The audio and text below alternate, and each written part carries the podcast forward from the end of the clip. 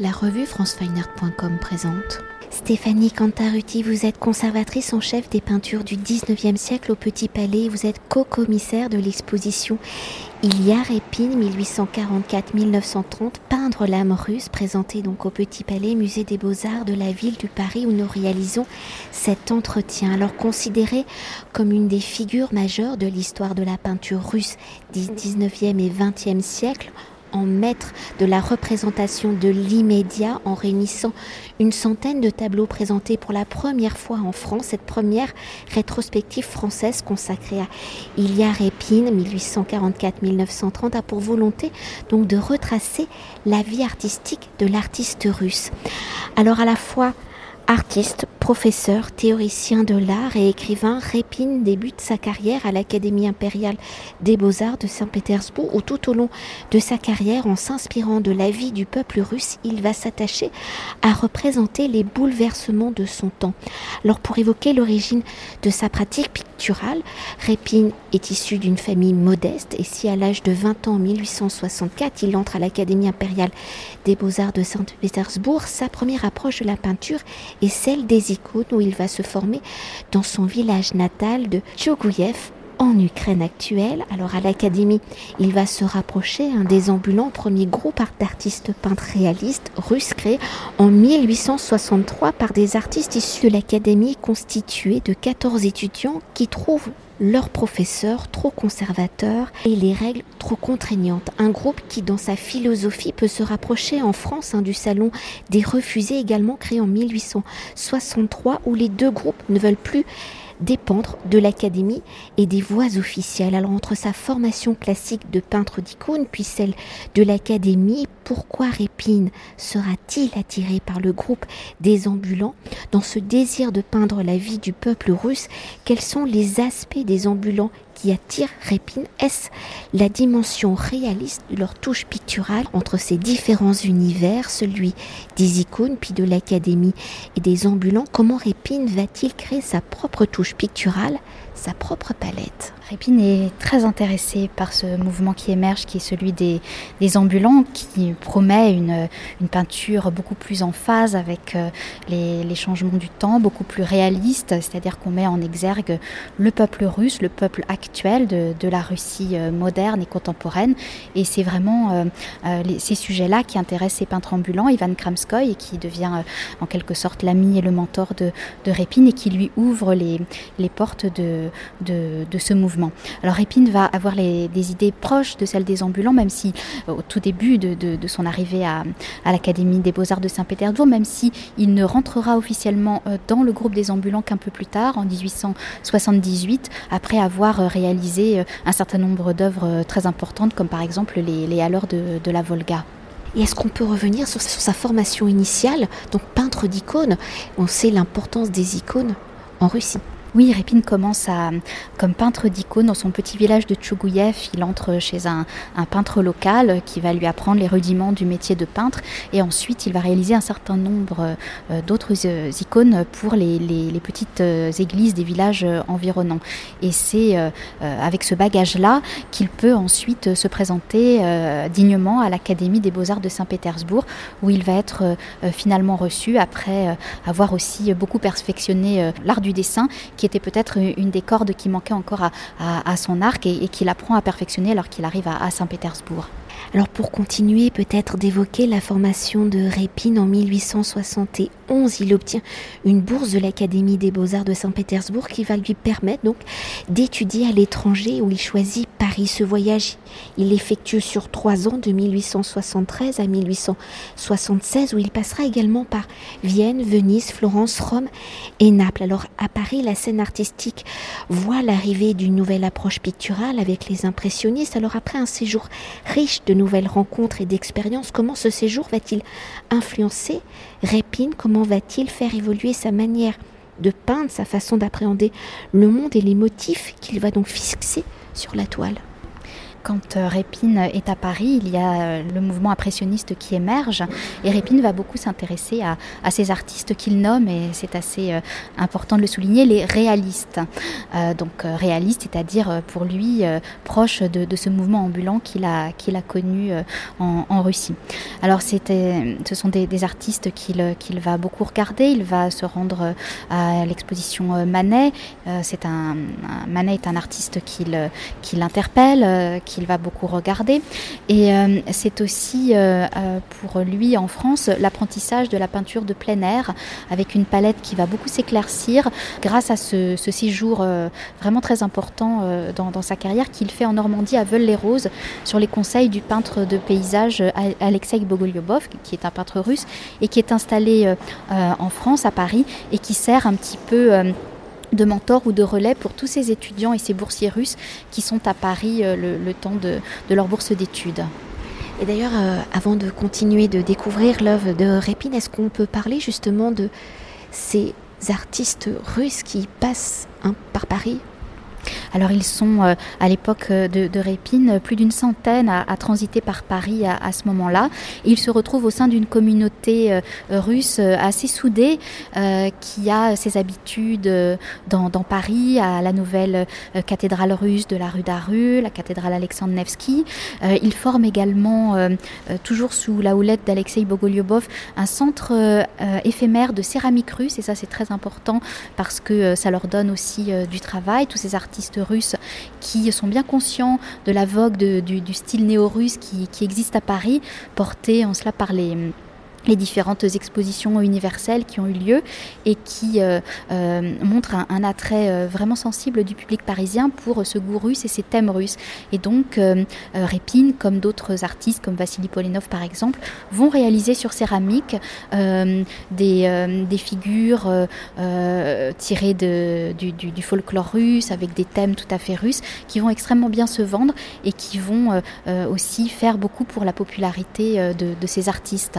Et pour poursuivre et pour évoquer une des forces de l'œuvre de Répine, ou plutôt le genre où il excelle, c'est le portrait, un genre qu'il pratique tout au long de sa carrière, qu'il soit dimension familiale, intime ou de commande avec des célébrités de l'époque comme des auteurs, des écrivains, des personnes influentes, des milieux artistiques, scientifiques, des femmes du monde, des hommes politiques ou des membres de la famille impériale. Les portraits de Répine sont marqués par une forte intensité psychologique, se situant parfois à la frontière du photographique. Alors pour mieux cerner l'intensité des portraits réalisés par Répine, comment peut-on définir la manière dont l'artiste russe arrive à cerner la personnalité de ses modèles? Comment le format des toiles, le cadrage, l'attitude des modèles, la touche picturale de Répine rend-il ces modèles attirants, vibrants, captivants, vivants? Répine va réaliser plus de 300 portraits euh, dans, sa carrière. C'est vraiment un, point fort euh, chez lui. C'est un portraitiste absolument magnifique, que ce soit dans les portraits de, sa famille. Et on, a une très jolie salle euh, ici dans l'exposition qui montre justement les portraits de ses enfants, de sa femme, qui sont vraiment d'un raffinement de coloris exquis, avec des images très très touchantes de l'enfance et, qui sont, je pense, parmi les, œuvres les, plus sensibles et les plus touchantes de l'exposition c'est aussi un portraitiste qui travaille euh, euh, pour, euh, pour les grandes gloires de, l'époque. Pavel Tretiakov, le grand collectionneur, va commander un certain nombre de portraits à Répine. Il a décelé en, lui ce, talent de, portraitiste et comme il a l'ambition pour la future galerie Tretiakov qu'il entend mener à bien, il a, cette ambition d'avoir des portraits de toutes les gloires de la Russie et donc il va passer commande à Répine d'un portrait de, de Pisemski par exemple ou, autres qui sont donc les, grandes euh, du monde artistique, littéraire, musical de la Russie euh, d'alors. Et euh, on, a l'habitude de dire que Répine est un prodigieux sondeur de l'âme humaine. C'est aussi un clin d'œil au sous-titre de notre exposition parce que finalement, euh, avec, on le voit très bien dans le portrait Moussorski, qui est un Moussorski déjà malade, qui va bientôt disparaître. Euh, il réussit avec euh, beaucoup de, force à, rendre présents les, personnalités qu'il peint. C'est aussi quelqu'un qui va beaucoup s'intéresser aussi aux femmes fortes de, de, la scène artistique de l'époque. Et on a cette fameuse baronne rouge qui est tout à fait hiératique et très impressionnante, qui, figure aussi parmi ses plus beaux portraits de, femmes. Et peut-être pour aller plus en profondeur hein, dans cette intensité psychologique, hein, que j'évoquais tout à l'heure, se situant euh, parfois à la frontière du photographique, est-ce qu'on sait si la photographie, parce qu'on est euh, à la naissance hein, du médium, va peut-être influencer euh, Répine dans sa façon d'appréhender ces modèles? On sait euh, que Répine avait euh, des liens très forts avec la, photographie. Il était euh, le, compagnon de Natalia Nordman, qui est cette femme incroyable qui, a été sa compagne pendant la dernière partie de, sa vie et qui était elle-même photographe. Il, la représente dans un très beau portrait après l'exposition universelle de 1900 où ils avaient acheté à Paris tous deux un appareil photo Kodak Natalia Nordman va beaucoup chroniquer en quelque sorte la vie euh, personnelle, intime, familiale de Répine, euh, donc dans la deuxième partie de, son existence. Et c'est elle aussi qui va, euh, en prenant un certain nombre de clichés, lui l'aider à, composer, à préparer un certain nombre de, ses tableaux.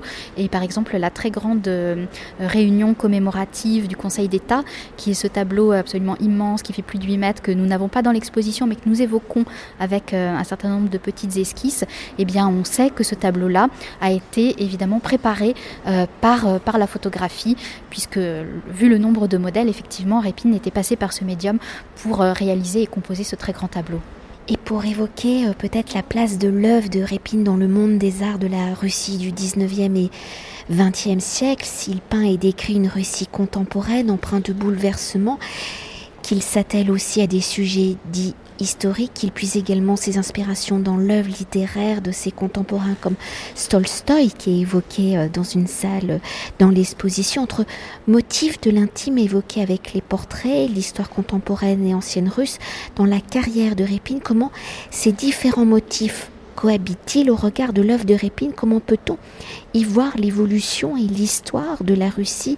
Traite-t-il l'ensemble des motifs, des sujets de la même manière Répine va beaucoup évoluer dans, son style, évidemment. Il a eu euh, plus de 60 ans de carrière, donc euh, c'est bien normal de, le voir. Et je crois que l'exposition le montre bien entre les premiers essais, euh, les premières peintures, lorsqu'il est à l'Académie des Beaux-Arts de Saint-Pétersbourg, jusqu'à ses dernières compositions qui sont assez magistrales, dans une explosion de couleurs et, une touche extrêmement libre. Répine s'est essayé à, de très nombreux sujets et à de très nombreux styles.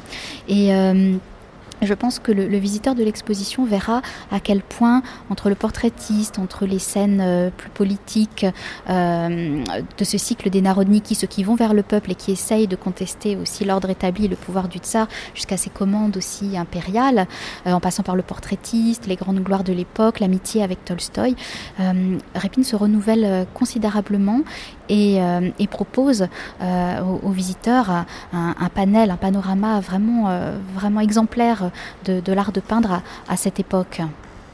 Et peut-être pour conclure notre entretien, si nous avons évoqué qu'une petite hein, facette de la personnalité et de l'œuvre de Répine pour évoquer sa carrière dans sa globalité, comment avez-vous justement articulé l'exposition? Quels sont les axes, la dimension de l'œuvre de Répine que l'exposition met-il particulièrement en lumière?